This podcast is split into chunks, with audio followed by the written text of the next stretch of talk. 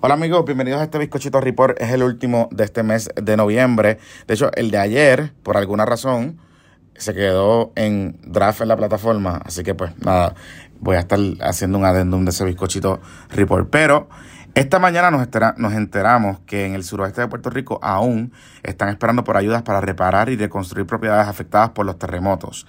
El sismo de ayer es el número 21.000 que se siente en la zona desde que comenzó este evento hace tres años. El alcalde de Guayanilla estimó en WS 740 que en su municipio nada más son más de mil familias que tienen las casas afectadas o destruidas por los sismos que se detectaron allí.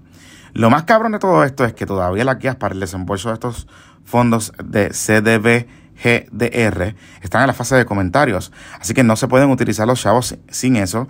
En la línea de tiempo que se estima, esto significa que quizás si no se atrasan o no se impugnan estos manuales, los fondos se podrían comenzar a repartir a partir del mes de febrero del año 2023. O sea que serían ya entrando en el próximo año, casi cuatro años después de que comenzaron los sismos allí en el área suroeste de Puerto Rico. Bueno, la Navidad sin pasteles y sin plátanos ya es oficial que no habrá muchos pasteles o plátanos disponibles a menos que se coman las cosas esas de masa de coliflor ante la escasez de plátano en Puerto Rico que provocó el paso del huracán Fiona. Héctor Iván de la Asociación de Agricultores dice que se estima sobrevivieron al menos 20% de los cultivos, pero que los inventarios están solamente disponibles en las zonas rurales que se venden en plazas pequeñas o o en, digamos, colmaditos pequeños, y que la cosa parece normalizarse para febrero, parecería normalizarse para febrero del año que viene, y que el que quiera hacer pasteles debe usar los productos prefabricados de plátano majado congelado o hecho al vacío. Así que la cosa está bien complicadita en ese asunto. Y espere pagar más, porque si estos son productos que vienen prefabricados de afuera, son productos que son más caros. Bueno, Hoy Noticias está relatando la línea de tiempo de cuando comenzó potencialmente los eventos que provocaron tener causa probable, que es lo que se necesita para convencer a un juez federal de autorizar órdenes de allanamiento y que confirma que Wanda Vázquez era investigada mientras estaba en la fortaleza como gobernadora. Dice el gobierno federal que para noviembre del 2020, cuando Vázquez Garcés todavía era gobernadora, el FBI había acumulado suficiente causa probable para conseguir órdenes de allanamiento contra las cuentas personales de correo electrónico de los acusados. En este caso, Wanda Vázquez y Julio Herrera Belutini. Entre el 20 de noviembre del 2020 y el 13 de enero del 2021, el juez federal Francisco Besosa autorizó cinco órdenes contra una cuenta de Yahoo, una de Apple de Herrera Bellutini, una de Apple y una de Google de Rossini y una cuenta de Apple de Vázquez Garcet. Estas cuentas de Apple eh, son cuentas que muy probablemente son las que manejan los celulares de estas personas. Así que eh, esto confirma que lo que sabía lo que se sabía sobre el caso y de cómo había comenzado la investigación y lo que nosotros habíamos adelantado aquí en PPP en algún momento dado de que eh, potencialmente todo había comenzado en aquella famosa boda donde fue Wanda Vázquez o antes. Hay un dato interesante que relata la nota que escribe Oscar Serrano y es que Joey Fuentes, el amigo de Pipo Pierluisi acusado, al parecer era la pieza clave para un intento de soborno que Herrera Bellutini le quería hacer a Pipo. Y como Joey estaba en la mirada de los Federicos y Alambrados, pues, pues por ahí también se fue la cosa. En la nota también se, destaca que eh, contra Vázquez García se obtuvo una orden para incautar su teléfono celular el 12 de enero del 2022 y se le incautó al día siguiente.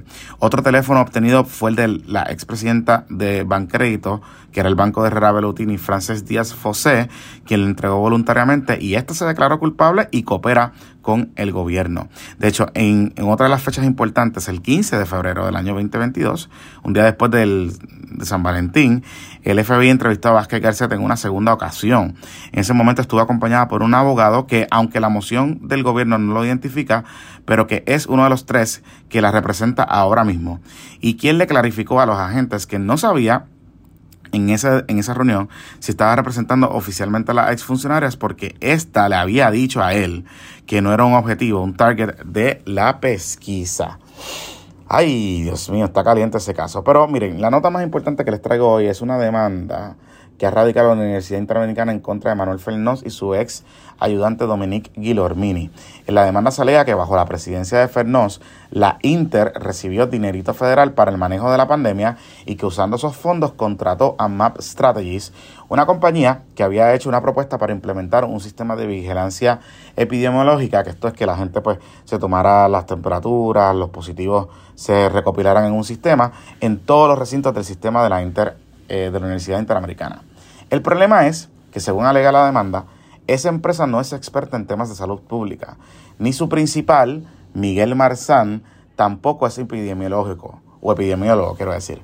La demanda dice que la Inter pagó, escucha bien, 1.4 millones de dólares de manera irregular e ilegal por servicios que nunca fueron rendidos y que los pagos fueron autorizados por el expresidente Manuel Fernández y por su director ejecutivo Dominique Guillermini, que aún están en guerra con la Junta de Síndicos luego de que los votaron de la institución.